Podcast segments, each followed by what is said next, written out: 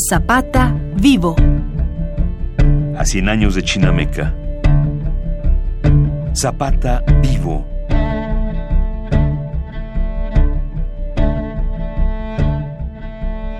Yo creo que una de las cosas fundamentales que tienen que ocurrir en, este 2019 en México es pensarnos de nuevo. Eh, empezar a encontrar ciertos mínimos comunes múltiplos con los que nos entendamos, dejar de polarizar.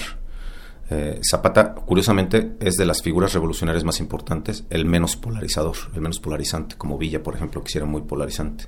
Eh, ¿Cuáles serían esos, esos mínimos comunes múltiplos? Pues, por ejemplo, una cultura de la paz y de la concordia. Por ejemplo, revisar el campo, no solo es porque el campo está en crisis eh, en términos de producción, sino porque buena parte de nuestro campo está siendo utilizado para sembrar eh, droga. Eh, entonces, eh, va, una cosa ligada con la otra. ¿Cómo reconvertimos el campo a la misma vez que como país hacemos estrategias de ir eliminando, ir sacando de las zonas rurales al crimen organizado? Pedro Ángel Palou, escritor.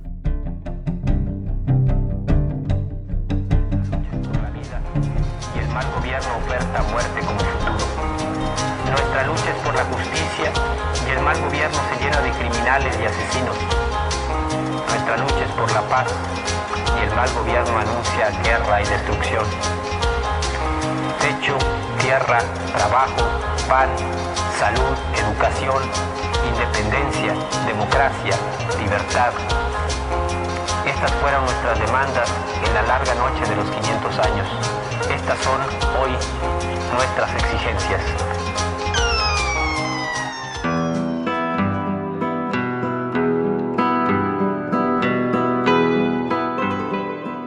En cuanto a participación, no podemos decir que Emiliano Zapata haya sido la figura más importante de toda la Revolución mexicana, como no podríamos decirlo de nadie más, pero sí el más popular para la media ciudadana de nuestro país, no solo de esa, sino de todas las luchas sociales que han ocurrido en la breve historia de México, que inmortaliza los ideales de un hombre al grado de que aún 100 años después de muerto, existan personas que toman sus palabras como estandarte y toman su vida como un ejemplo de rectitud y justicia. La figura de Zapata es única por ser una mezcla entre origen y carácter. Muchos personajes de esta y otras guerras civiles mexicanas se han enfrentado a la autoridad, pero pocas surgieron de un punto tan humilde como Emiliano Zapata, y lo que es más, se mantuvieron en él.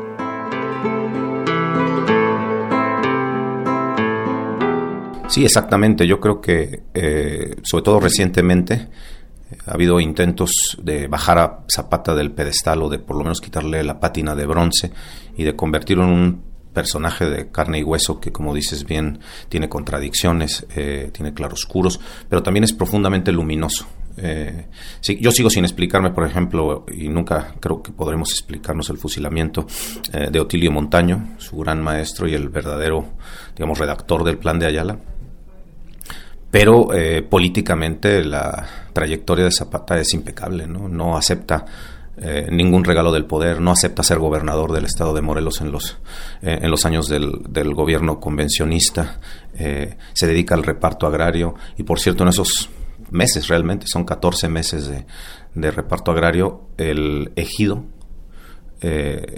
dedicado estrictamente al azúcar logra eh, que Morelos vuelva a ser el segundo productor mundial. O sea que el zapatismo funcionó también como estrategia comunitaria, no era una utopía. Pedro Ángel Palou, escritor.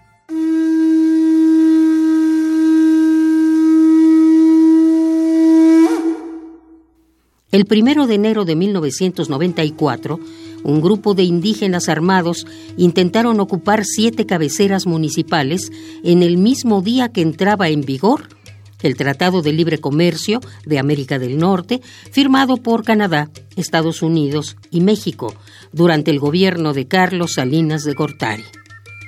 En aquellos días, escuchar al EZLN a través de los medios oficiales era escuchar sobre terrorismo y barbarie, salvajismo y pillaje que merecían el desprecio de la población mexicana. Una campaña de desprestigio que nada era distinta a aquella desplegada por el gobierno carrancista cuando se anunció la muerte del caudillo Zapata, la cual debía ser tomada como un alivio para la paz. Y qué bueno que, pones el ejemplo del Che, porque el Che se ha vuelto un ídolo pop, pero que ya no, tiene ideología. Cuando yo estaba escribiendo Zapata, justo un año antes apareció, eh, si recuerdan, eh, Diarios de Motocicleta. Y a mí una de las cosas que más me molestó de la película es que aparece un Che eh, deslactosado, que resulta que toda su conciencia social se le hace por ir a un leprosario, ¿no? Eh, cosa que no ocurrió así. El, Che había leído muy bien y sabía muy bien sus manuales de marxismo, ¿verdad? Entonces, despolitizar a Zapata es muy riesgoso. Convertirlo en camiseta, en cliché o en figura pop eh, o hipster eh, le hace mucho daño. En el centenario deberíamos, por ejemplo, una cosa que, que podríamos proponerle a la UNAM es la reimpresión de lo que podríamos llamar las obras de Zapata, porque aunque no escribió, hay una serie de, digamos, documentos del zapatismo que se podrían reimprimir, ¿no? Y que seguramente además este, la UNAM misma los ha impreso en algunas otras ocasiones. Entonces, ¿Cuál estás pensando? Pienso, por ejemplo, en el Plan de Ayala, en una edición crítica del Plan de Ayala. Eh, pienso en, los eh, artículos, digamos, periodísticos que fueron apareciendo con la pluma de Zapata, que no son originales de Zapata. Eh, muchos de ellos los escribió Gildardo Magaña, el famoso gordito Magaña, eh, eh, algunos Manuel Palafox, otro lugarteniente y mm, ingeniero agrónomo además, eh, pero recopilarlos y que haya una buena edición crítica de alguien que, se ponga a explicarle a nivel masivo, digamos, de divulgación, no, no, no, hablo de una edición para especialistas, qué función tienen esos, esos textos y cómo releerlos. Pedro Ángel Palou, escritor. Los hermanos Cerdán lucharon por la libertad de pensamiento, prensa y expresión, y aunque perfectibles, son derechos que la ciudadanía posee en la actualidad. El mismo caso en la lucha de Madero por la revisión de las instituciones para que éstas no beneficiaran desproporcionadamente al poder. Pero no así la lucha zapatista que buscaba regularizar la pertenencia de la tierra y entregarla legalmente a aquellos que la poseían por derecho de antigüedad y trabajo. Una lucha para que los indígenas no fueran relegados a tareas de servidumbre y ver pisoteada su cosmogonía frente a la visión colonizadora general.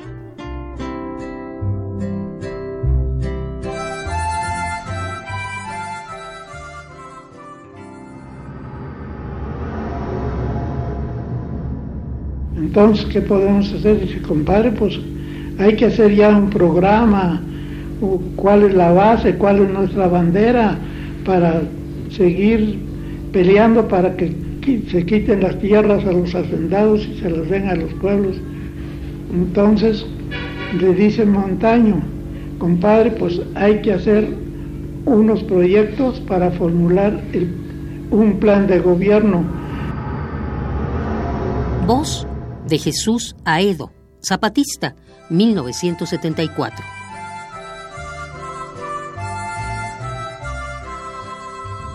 Dijo el general Zapata, dice, vamos a hacer el, plan para que no andemos peleando más así. Y allí salimos una noche de Jolalpa, como a las 8 de la noche, para el pueblo de Ayosuzcla, allí es donde se hizo el plan de Ayala. Voz de Macedonio Rodríguez, zapatista, 1977. No es cliché, pero Zapata vive, ¿no? Eh, vive en el mejor sentido. Eh, hay una serie de ideales del zapatismo, eh, sin embargo, que han sido mancillados particularmente a partir de la entrada de México al neoliberalismo. Entonces, urge realmente plantearse el papel de Zapata pero para pensar el futuro, por ejemplo, el futuro del agro, el futuro del, campo en México, eh, con, mucha mayor seriedad que lo que lo hemos estado haciendo. No vaya a pasarnos con el centenario de Zapata lo que pasó con el centenario de la Constitución, que no hicimos nada por mejorar la Constitución. Pedro Ángel Palou, escritor.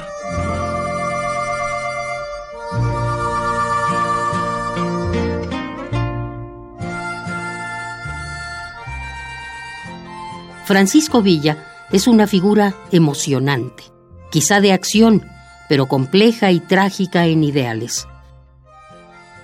La de Madero ha perdido la mística y su importancia se ha vuelto de academia. Todos los nombres pierden luz al lado del de Zapata, y no por ver disminuida su importancia, sino por sentirse alejados de los intereses de la clase trabajadora, de las castas indígenas, de los ignorados. Todas las culturas tienen sus caudillos que representan a las clases más abandonadas. Y en nuestro país, mientras existan clases a las cuales se les ha orillado al hambre, a la injusticia, a la pobreza, a la disminución, a la marginación, entonces se mantendrá vigente el nombre de Emiliano Zapata.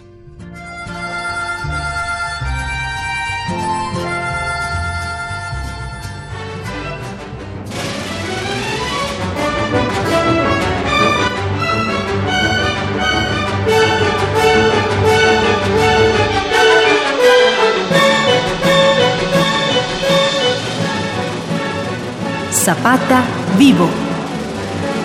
A 100 años de Chinameca. Radio UNAM. Experiencia sonora.